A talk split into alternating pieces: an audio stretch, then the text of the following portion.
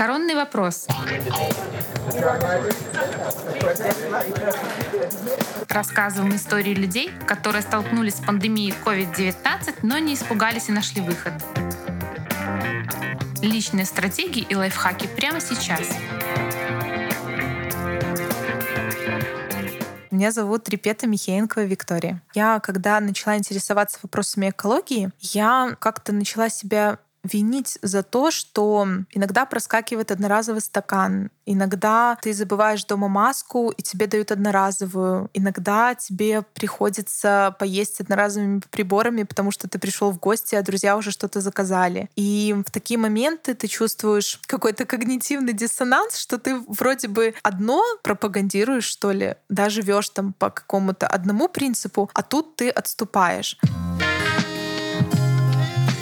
мяне клічуць Юля лісіца я сузаснавальніца крамы без упакоўкі зерробай мы у магазине прадаем тавары которые дапамагаюць змяншаць смецце навокал гэта разнастайныя бутэлькі для вады кубкі для кавы которые можна браць на вываз шматразовыя напрыклад сродкі жаночай гігіены ну і іншыя тавары мы існуем з 2018 года і паспяхова працуем па сённяшні дзень гэта гісторыя которая прыйшла сапраўды по любові у у першую чаргу жыццё а не праз тое што трэба там знайсці ці прыдумаць сабе некую працу ну все пачалося з такога выпадку калі з'ездзіла на экскурсію трасцінецкі палігон наш под мінск а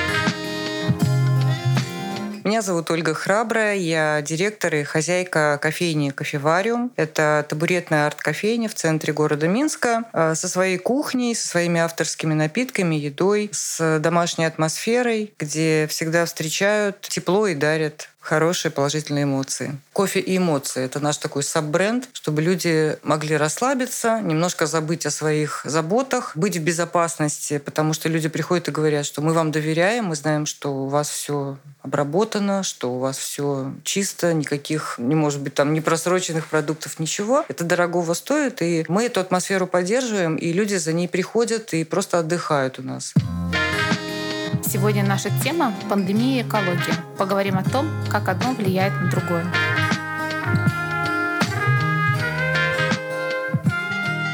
Мой папа перуанец, он из Южной Америки, и поэтому, ну, собственно, я родилась в Барановичах и жила в Барановичах, но поскольку мы с папой, то есть папа каждый год к нам приезжал, и каждый год мы с ним общались, и я тоже ездила в Перу, в детстве ездила и была там, и во взрослом возрасте тоже езжу каждый год, стараюсь ездить. Я считаю, что это мой второй дом, там живет моя семья, и я считаю, что у меня две родных страны, две культуры, собственно, как и две фамилии, поэтому для меня близка эта культура так же, как и белорусская. Если говорить про опыт моей семьи, которая живет в Перу, вот э, хочу отметить, что у них произошли достаточно большие изменения. Во-первых, над городом стало гораздо меньше смога, и действительно, как они мне рассказывают, прям воздух стал более прозрачным, это заметно, поскольку с марта по июнь у них было запрещено пользоваться любыми видами транспорта, и люди три месяца не использовали его вообще. Также в связи с этим одну полосу для транспорта, по крайней мере на столичных дорогах в Лиме заменили на велодорожку, по которой там сейчас очень много людей пользуются велосипедами, скутерами, самокатами. Все это они закупили в период пандемии, и это пошло в общем-то, на пользу. Есть большие изменения в этом. Также мой папа живет на берегу океана. Сейчас каждый день он мне говорит, что он видит плавники акул, дельфинов. Он видит, что живность океана, она стала ближе подплывать к берегу. И мы так думаем с ним, что это связано с тем, что нету сейчас э, вот этой вот развлекухи, то есть вот этих бананов, лодки разные, всего, что около берега там развлекают туристов, скажем так. То есть этого нет, и те же дельфины, акулы могут спокойно плавать, подплывают к берегу поскольку с марта люди не выходят на пляж, на них нету, практически нету мусора, такого, как было раньше, потому что, ну, на самом деле, белорусы вот в сравнении с перуанцами очень культурные в плане мусора. Я, когда езжу туда, я просто очень сильно расстраиваюсь, потому что мы берем с собой пакеты с папой, убираем то, что находится на пляже. Очень мало кто, в принципе, доходит до мусорки, наверное, не понимает, зачем это нужно, к сожалению, и живут они на берегу, то все это попадает напрямую в океан. И когда взлетаешь на самолете, там вот, ну, вдоль берега такое прям коричневое пятно, такое волнами. Ну, это очень неприятно. И это, кстати, в том числе одно из тех впечатлений, после которого я поняла, что, ну, все,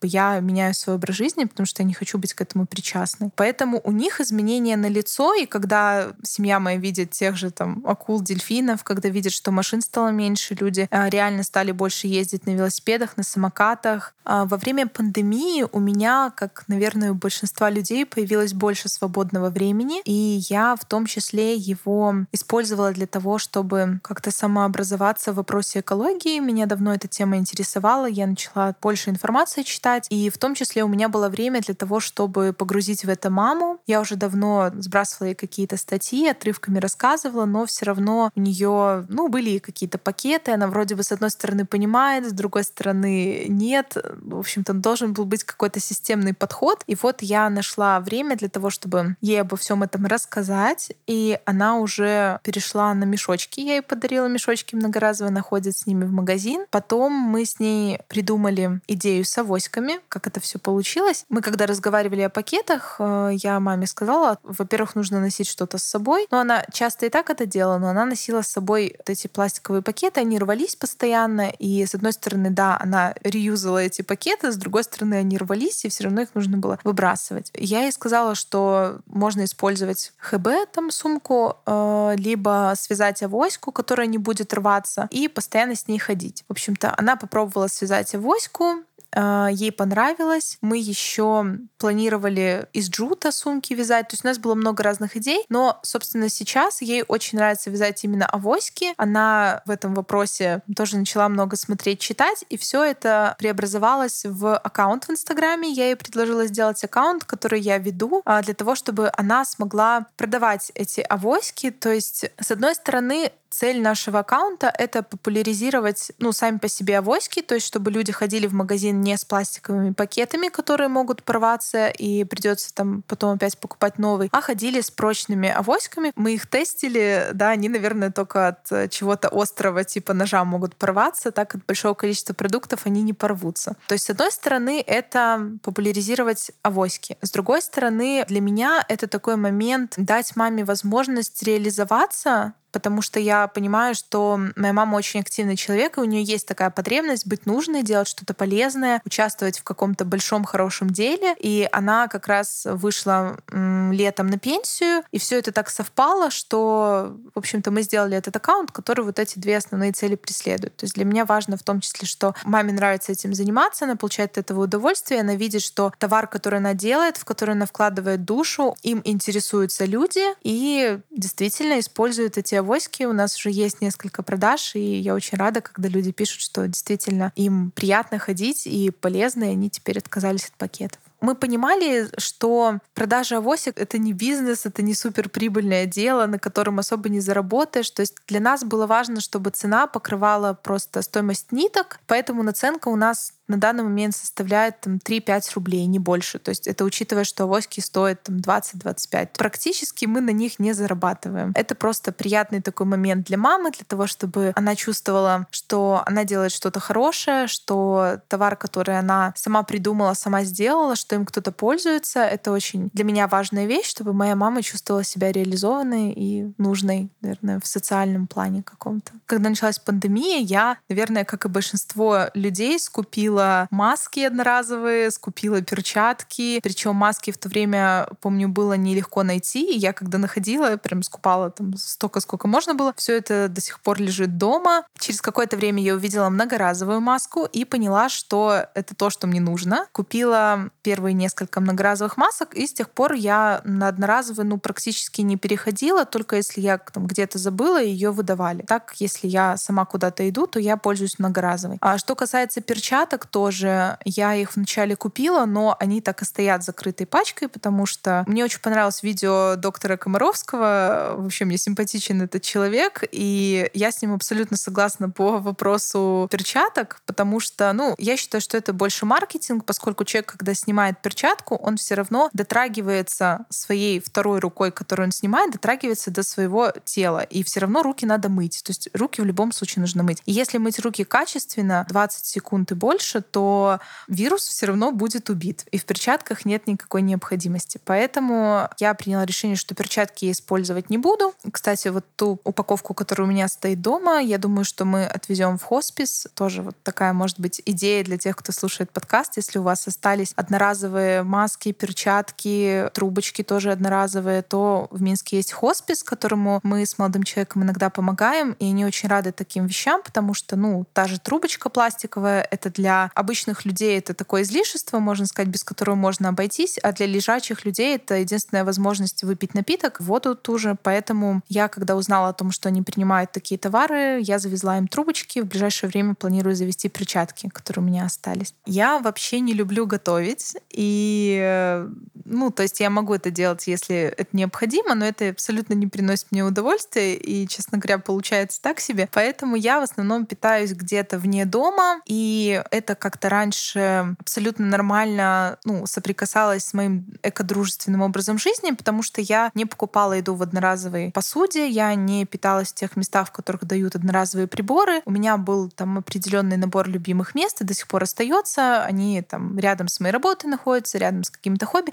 и я туда ходила. Когда наступила пандемия, я не смогла этого делать, тем более, что я работала из дома, и мне было неудобно куда-то выезжать, поэтому я начала пользоваться услугой доставки еды на дом. А, я себя очень за это винила, потому что одноразовая посуда, да, там я с одной стороны пытаюсь как-то эту идею э, экодружественного образа жизни и про нее друзьям своим рассказать, и семье. С другой стороны, я сама заказываю посуду в пластике. Ну, я себя винила, но потом я поняла, что ну вот в этот период жизни я выбираю себя потому что мне тяжело далось начало пандемии, я потеряла нескольких близких людей, и в том числе и еда, вот эта вот еда с доставкой, это была моя маленькая радость. Я поняла, что мне нужно искать ресурс, и это был один из способов ресурса. Поэтому я себе это простила. Но как только такое напряженное время спало, я решила, что я все-таки поищу какое-то место около дома, куда я буду ходить. У меня как раз открылось несколько заведений интересных по доступной цене, и я уже ходила обедать туда. То есть сейчас я выхожу недалеко от дома в обед и не использую одноразовую посуду. Уже домой я, ну, заказываю только пиццу, наверное, иногда. А самое главное, главный урок, наверное, был связан с потерей все-таки человека, поскольку мой дядя, он достаточно популярный был человек в Перу, он был в свое время министром культуры, потом у него был свой канал на телевидении, он вообще популярный в Перу человек, он сделал очень много для образования, для развития культуры, и мне очень нравилось с ним общаться, это вообще ну, уникальная личность, на мой взгляд, поскольку он был очень популярным человеком, у него, ну, скажем так, был большой доход, и вот после того, как он ушел, у нас был такой разговор, в ходе которого папа говорит, вот понимаешь, у человека столько денег было, да, вот ему когда стало плохо, его забрали в лучший госпиталь, им занимались лучшие врачи, а, сразу кислород, все, что нужно, то есть все было, но тем не менее человека не стало. Мы поняли, что деньги — это возможность сделать свою жизнь качественнее, но самое важное — это время и эмоции.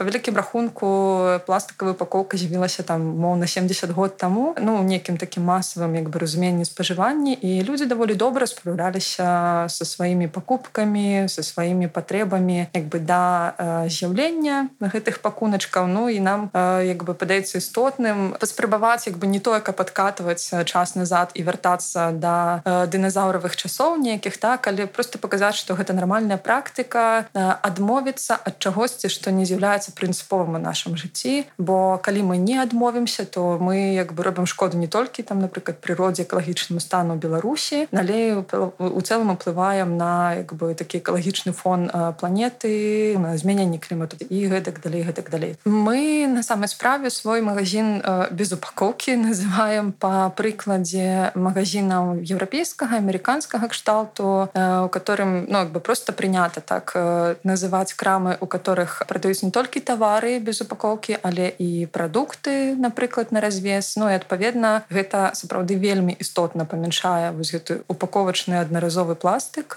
который ёсць паўсюлю у беларусі мінску і ў свеце. У нас адпаведна ну сітуацыя трошку іншая тому что у нас няма прадуктаў так напрыклад там э, крупаў ці там хлеба ці гародніна і мы ну хутчэй як бы по аналогіі так называем свой магазин як я уже казала і гэта даволі ну такая хутчэй крок для того каб пашыраць увогуле такое паняцце як магазин без упакоўкі. На пачатку калі мы толькі стартавалі з крамай нам падавалася что люди которые будуць прыходзіць у краму гэта будуць выключна наши знаёмыя сябры. Ну маўляў як бы ну усім не хапае як бы металічных станкоў для галення без упакоўкі нейкіх якасных класных. Ну вось як бы той той той той сяброўцы дакладна спатрэбіцца як бы прыйдуць купіць там прыкладкі ці кубкі штось яшчэ. Па выніку атрымалася зусім па-іншаму гэта некія там даволі некая модная моладзь там альбо некія ну уже такія сталыя там э, мужчыны жанчыны то бок это такой бо шырокі э, як бы расфокус аўдыторыі напэўна пута караці некалькі аўдыторый А цяпер гэта хутчэй людзі пераважна дзяўчаты і жанчыны которые сапраўды больш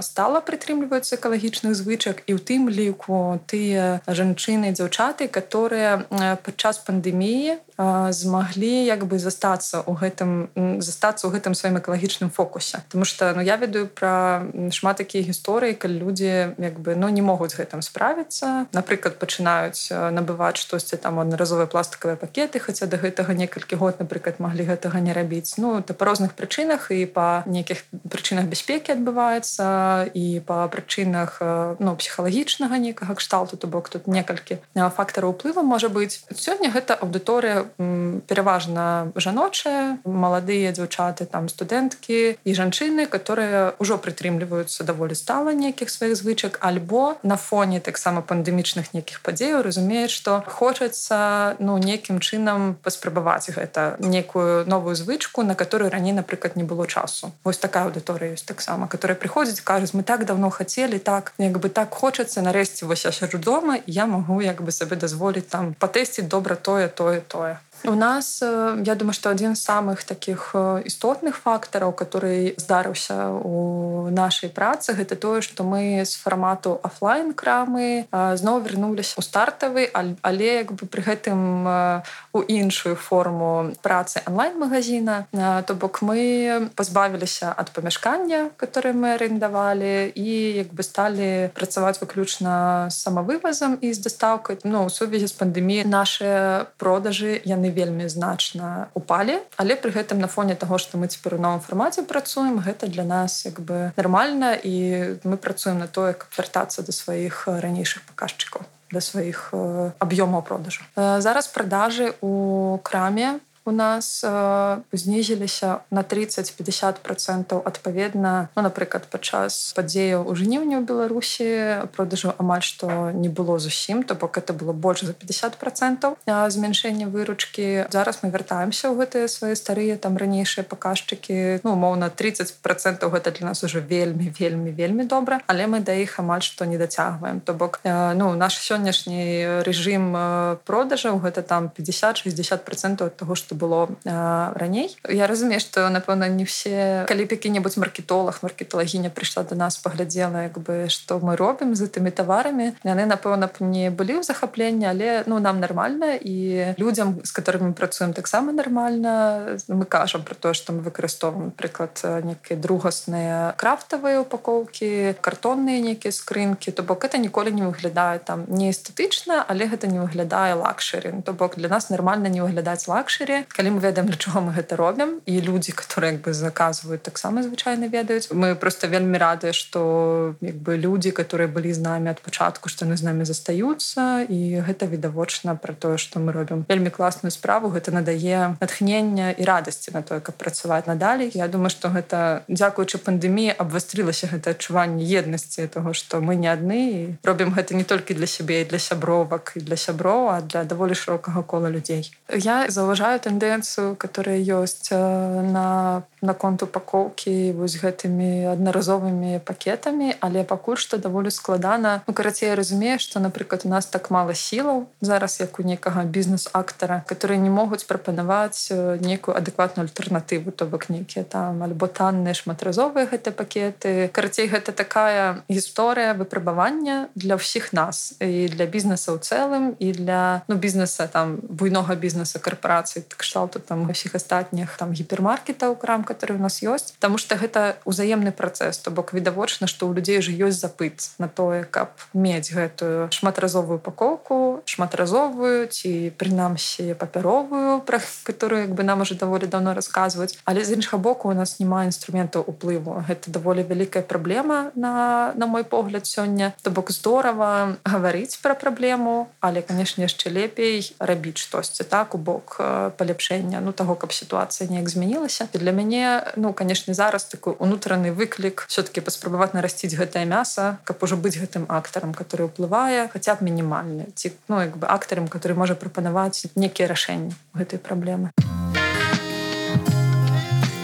период пандемии Минздравом разработаны специальные рекомендации для разных сфер, в том числе и для общепита, по тому, как, что мы должны делать, как обезопасить себя и наших гостей. И эти рекомендации, они во многом пересекаются ну, с теми правилами, которые существовали всегда в общепите, но, конечно же, добавлены еще некоторые жесткие меры. Это нормально, мы их соблюдаем, мы с ними согласны. Наших гостей тоже не возникает вопросов. У нас чуть ли не на каждом шагу антисептики, мы обрабатываем там каждый час э, все ручки, двери и так далее специальными средствами. Мы работаем в масках, обслуживаем людей, в перчатках, где непосредственно идет общение, там как бы и подача блюд. Есть еще ряд мер, которые, в общем, мы соблюдаем, и мы хорошо понимаем очень отчетливо, что это необходимо. Как повлияла пандемия на общепит? В целом, ну и как поменялись гости, наверное, да, э, от которых мы, конечно же, очень зависим, и на которых мы, в общем, направлены направлены. Время сейчас сложное, и необходимо повышенное внимание к нашей с вами безопасности. Часть гостей по-прежнему посещают нашу кофейню лично. Мы и они стараются соблюдать дистанцию, обрабатываем руки антисептиками и так далее и тому подобное. И вся наша многоразовая посуда, она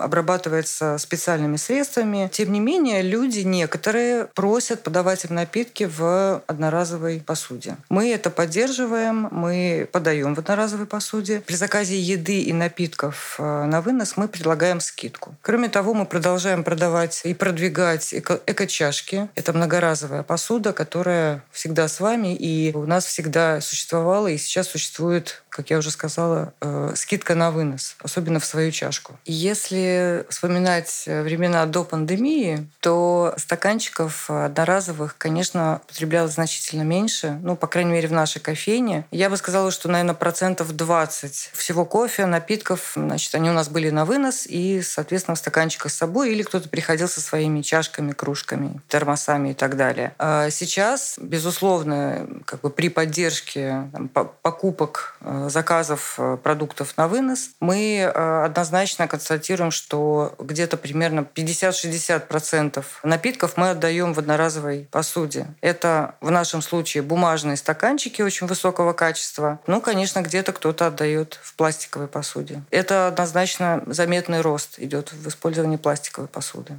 Кроме того, часть наших гостей перешли в так называемый онлайн-режим, и мы доставляем нашу еду, наши напитки в, естественно, одноразовой упаковке. К сожалению, в одноразовой упаковке, сказала бы я. Если говорить про одноразовую упаковку, она, конечно, может быть разная, но все равно от, там, частично от пластиковой упаковки, к сожалению, уйти. Учитывая достаточно высокий рост сейчас именно заказов на доставку, в целом не только у нас, но и в общепите города Минска и Беларуси, я уверена, тоже, конечно, количество пластиковой посуды, потребляемой сейчас растет. Но мы должны понимать, что прежде всего безопасность. Ну, а, к сожалению, экологические вопросы, они уходят на второй план. Я уже не говорю про маски одноразовые, которые в общепите, естественно, все используют. Они, как правило, одноразовые, потому что их нужно очень-очень много, персонала много. Я рада, что наши гости, они, э, те, кто приходит в масках, это, как правило, многоразовые маски. Понятно, что они потребляют еду, снимая маски, но, тем не менее, заходят к нам часто в масках, некоторые в перчатках. Ну да, это радует, что это многоразовые перчатки.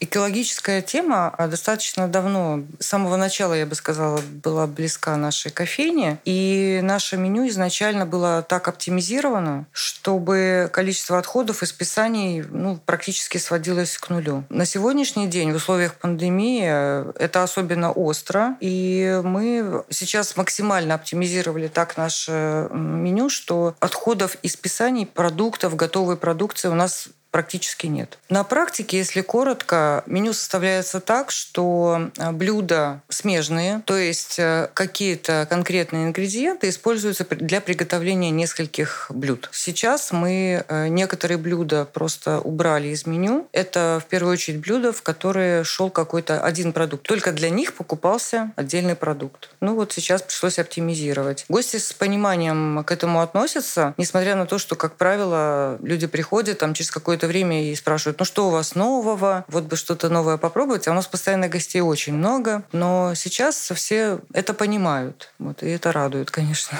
Что мы сейчас делаем? Я бы сказала, что мы просто стараемся держать марку и не идем на компромисс по вопросу качества. Меня зовут Евгений Лобанов, я директор Центра экологических решений, и в то же время я сейчас работаю консультантом э, программы развития ООН по пластику в Республике Беларусь. Мне кажется, что сейчас, э, когда мы говорим про пластик, для очень многих людей это вот некий символ вообще экологии или символ э, того, что происходит с окружающей средой, и не случайно именно пластик, пластиковые загрязнения сейчас программой ООН по окружающей среде, UN Environment, ну, скажем так, считается одной из таких глобальных и наиболее, наверное, важных э, экологических проблем, с которым э, столкнулось человечество вот как бы в последние десятилетия. Э, пандемия, она, мне кажется, она вообще обострила очень многие как бы вещи, какие-то вот процессы, там и ценностные в том числе, но и вот отношение к образу жизни, вообще там вот к экологичности образа жизни, конечно, пандемия на нас свои коррективы внесла и до сих пор еще вносит, потому что, по сути, мы там, можно сказать, в разгаре. Есть некие тенденции, которые не могут могут быть даже ну, такие разнонаправленные, когда мы говорим про э, влияние пандемии на пластик. Первое очевидное, это, конечно, то, что мы стали гораздо больше носить средств индивидуальной защиты, СИС так называемых, то есть это в первую очередь маски, э, во вторую очередь это перчатки. Здесь это далеко не всегда пластиковые, то есть э, скорее это там не тканые материалы, то есть они тоже как бы понятно, что это не, там, не природные материалы, их скорее можно рассматривать вот в контексте такого одноразового мусора, одноразовых отходов, потому что их образуется огромное количество. Мне кажется, что в начале, особенно там вот где-то весной, там, наверное, февраль, март, апрель, когда вот, по сути, еще только все только-только начиналось, активно разгоралось, было ну, некое желание, то есть вот максимально там во все одеться, маски, перчатки. Мы, наши коллеги в разных странах заметили тенденцию, что начала активно пропагандироваться опять одноразовая посуда в э, ресторанчиках, в кафе, то есть что это более безопасно по сравнению со стеклянный там и так далее. Даже в Минске я видел, э, как некоторые торговые сети, там в том числе, которые, по крайней мере, позиционируют свою заботу об окружающей среде, э, они начали упаковывать, э, например, там отдельные фрукты, овощи в, опять же, в какую-то пластиковую упаковку. Опять же, вот в попытке предоставить потребителям больший уровень безопасности. При этом, по сути, вот эти тенденции на увеличение использования одноразовой тары, одноразовой упаковки, она ну, прослеживается во многих секторах. Там, э, люди стали там, меньше куда-то ходить, они стали больше сидеть дома, они стали э, использовать больше сервисов по доставке там, продуктов питания. И это сейчас, наверное, один из самых быстро таких растущих, быстро развивающихся сфер э, услуг. И, конечно, это тоже привело к взрывному росту использования э, пластиковой упаковки, там, в том числе, например, полистирола, пенополистирола, ну или спиненного полистирола. То есть это вот такой хрупкий относительно толстый пластик, из которого часто делаются контейнеры для еды, там, в том числе для горячей еды. Опять же, сейчас еще вот таких каких-то очень детальных исследований нету, но вот мое ощущение, мнение, что, конечно, пандемия привела к достаточно серьезному росту использования, в первую очередь, одноразовой пластиковой упаковки, если мы говорим про пластик, но, во-вторых, конечно, индивидуальных средств защиты. При этом, если говорить про те же маски, то здесь, мне кажется, очень важна правильная правильная, грамотная коммуникация со стороны государства, там, со стороны организаций в разных сферах, потому что но зачастую а, люди могут носить маски там не очень правильно, они их могут носить там, где, где не всегда обязательно нужны. Там вот один из тоже интересных примеров. Я достаточно часто вижу, что люди носят, например, маски с э, дыхательным клапаном. Это клапан, который облегчает э, выдох у человека. И, по сути, вообще теряется весь как бы смысл, потому что маску мы носим в первую очередь для того, чтобы обезопасить других людей от себя, от того, что я могу быть носителем коронавируса. Если вот люди носят э, маски с клапаном, то, в общем, как бы смысла в этом для других людей, по крайней мере, точно нет. При этом, если мы говорим про использование масок в немедицинских учреждениях, то есть мы говорим не про медицинские маски, а вот про как бы такие профилактические, грубо говоря, то вполне можно использовать и многоразовые, тканевые, потому что это, ну, по сути, скорее такой дополнительный элемент защиты, потому что предполагается, что если у тебя есть признаки заболевания, то ты, э, в общем, должен быть дома или там где-то быть изолирован. И в этом смысле я тоже вижу, что вот э, пандемия, она, ну, вообще вот все процессы с этим связаны, они тоже стимулировали определенные дискуссии, ну, по крайней мере, среди экологов, среди тех, кто вот этой темой интересуется. Опять же, вот про вот это там одноразовость, многоразовость, про то, что, ну, как бы, как мы можем тоже использовать эту ситуацию, чтобы не возвращаться к массовому э, использованию только там одноразовой тары, одноразовой упаковки, а как, ну, все равно пандемия закончится. Есть ожидание, что когда мир начнет, ну, скажем так, восстанавливаться после пандемии, то это не должен быть бизнес as usual это должна быть как раз возможность для того, чтобы в каких-то сферах вообще там начать все делать по-другому. И речь идет не только про сферу там, здравоохранения и там, общественного здоровья, а в том числе про экологию, про там, транспорт, про там, городское планирование, про какие-то вещи, связанные с образованием. Поэтому мне кажется, что это тоже у нас э, открывается, где-то уже, может быть, открылось, но такое очень большое окно возможностей для того, чтобы э, на самом деле вот экологические привычки, более устойчивые привычки пробовать продвигать в широком смысле в обществе. Потому что на самом деле, когда вот очень много организаций сразу же начало делать исследования, там, посвященные, например, тому, насколько одноразовость, э, условно говоря, одноразовая тара более безопасна по сравнению с многоразовой, и оказывается, что, в общем, при соблюдении ну, обычных норм там, гигиены а многоразовая посуда, она вот там обрабатывается, она моется, там, промышленной э, моющей, э, мойной машине там, и так далее, то это все гораздо безопаснее, потому что как раз если мы говорим про возможность переноса там, воздушно-капельным путем коронавируса, то как раз на одноразовую посуду он вполне может попасть, а потом ты уже эти одноразовые стаканчики, ты их не моешь. То есть там могут быть ну, как бы даже дополнительные проблемы и, и сложности. Поэтому тут все неоднозначно, но мне кажется, что, э, конечно, еще и многие игроки на этом рынке, особенно там вот в бизнесе, в ритейле, они тоже пробуют использовать эту э, ситуацию, чтобы, с одной стороны, показать, продемонстрировать вот какую-то, может быть, даже не всегда нужную вот эту дополнительную заботу о безопасности. В реальности, если там потом эти овощи будем мыть, мы их будем чистить, то там ну, нет никакой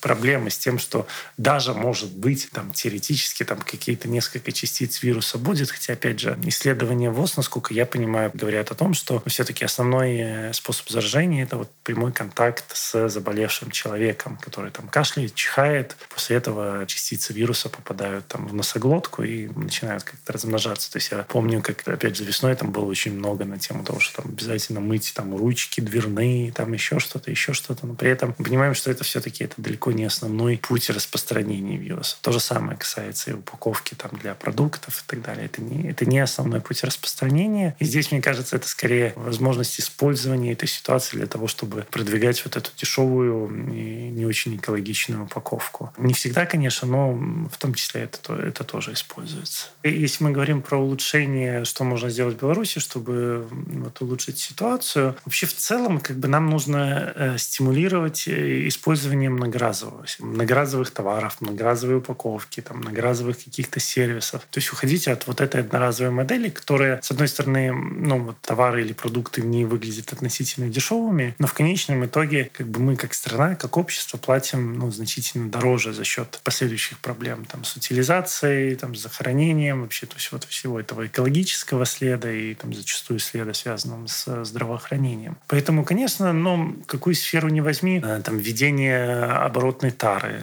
там, стеклотары, залоговые системы, когда люди могут приходить использовать да, вот эту кружку много раз, а не ходить там со своим стаканчиком. Тем более, ну, что потихоньку это тоже к нам приходит. Там вот есть это движение Майкап Лиск, это кафе дают скидки людям, которые приходят со своими кружками. Сфера доставки, да, здесь, наверное, много что можно сделать. Уже потихоньку некоторые сервисы по доставке еды, особенно вот, которые работают с крупными офисными компаниями, они задумываются тоже про то, чтобы вот как-то наладить, ну или попробовать запустить оборотные контейнеры, оборотные э, ланчбоксы, э, потому что ну, очень много мусора образуется. Поскольку для там, вот тех компаний, с которыми они работают, ну, там, в частности, IT-сфера, там, экология тоже потихоньку становится приоритетным направлением, то у людей возникает запрос на то, что там, типа, вы готовите хорошую вкусную еду, но давайте вы ее не будете привозить там в одноразовом пластиковом мусоре. И э, если мы смотрим, да, на примеры там многих других стран, там и в ЕС, Германии, Швеции, США, там будет, ну, огромное количество компаний, которые работают с многоразовой посудой. Ну, или там, с, словно говоря, у них будут там ланчбоксы из твердого многоразового пластика, который они потом же там забирают, моют, дезинфицируют используют дальше. То есть в этом смысле вот, ну, принципы циркулярной экономики, они, ну, как бы будут очень применимы, конечно, и у нас в Беларуси, по сути, в любом бизнесе, который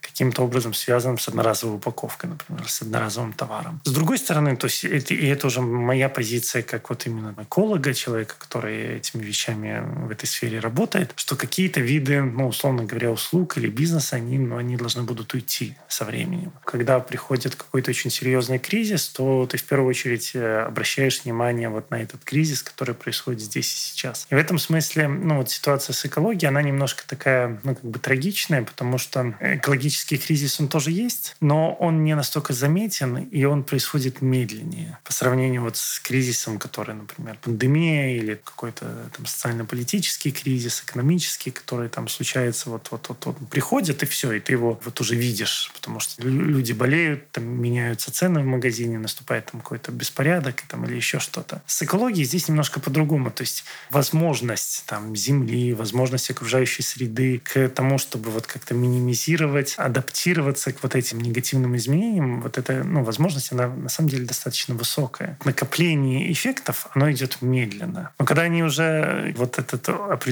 уровень переходят, то потом сделать уже практически ничего невозможно, вот как мы с изменением климата видим. То есть вот ну, в каком-то смысле мне кажется, что мы уже перешли вот эту черту или там вот на ней буквально находимся. И вот уже происходят изменения, которые там каждому из нас заметны. И мы с этим уже вот ничего сделать не можем. С тем, что у нас, например, меняется там сейчас климатические зоны, падает уровень грунтовых вод в стране. Вот, вот ничего тоже с этим не сделаешь. Для этого и существует там экологическая политика, для, поэтому и нужно вот этим заниматься там на системном уровне, чтобы какие-то вещи как бы купировать, минимизировать на ранних этапах. Поэтому здесь нет ничего удивительного, что мы сейчас э, там больше внимания уделяем вопросам пандемии, чем вопросам изменения изменения климата, хотя, наверное, там для долгосрочной перспективы, ну, скорее, там человечество более серьезно пострадает и страдает от изменения климата, чем, например, от пандемии COVID. Подкаст создан в рамках инициативы ПРООН по быстрому реагированию на вызовы, связанные с распространением COVID-19 в Беларуси.